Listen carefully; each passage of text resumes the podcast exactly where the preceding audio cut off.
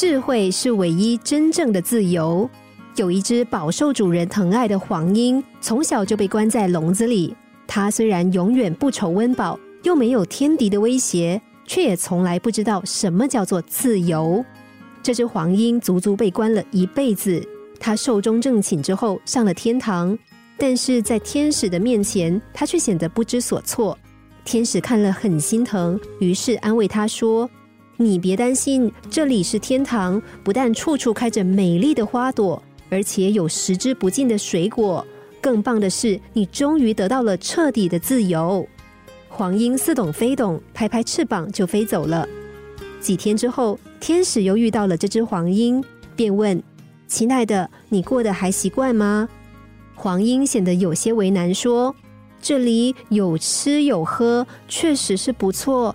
但是，天使听了很讶异，怎么了呢？黄莺说：“这里唯一的缺点就是这个笼子太大了，无论我怎么飞，都飞不到尽头啊。”身处现代社会，每个人都以为自己享有自由。我们的确拥有行动、言论等等的自由，但是我们的心灵自由吗？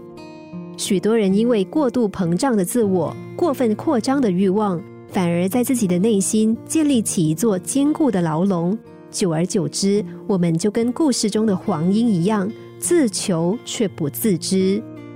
其实，没有人能够放我们被压制的心灵，因为打开内心牢笼的钥匙。就是知足、感恩，这些都握在我们自己的手中啊！心灵小故事，星期一至五晚上九点四十分首播，十一点四十分重播。重温 Podcast，上网 U F M 一零零三 t S G。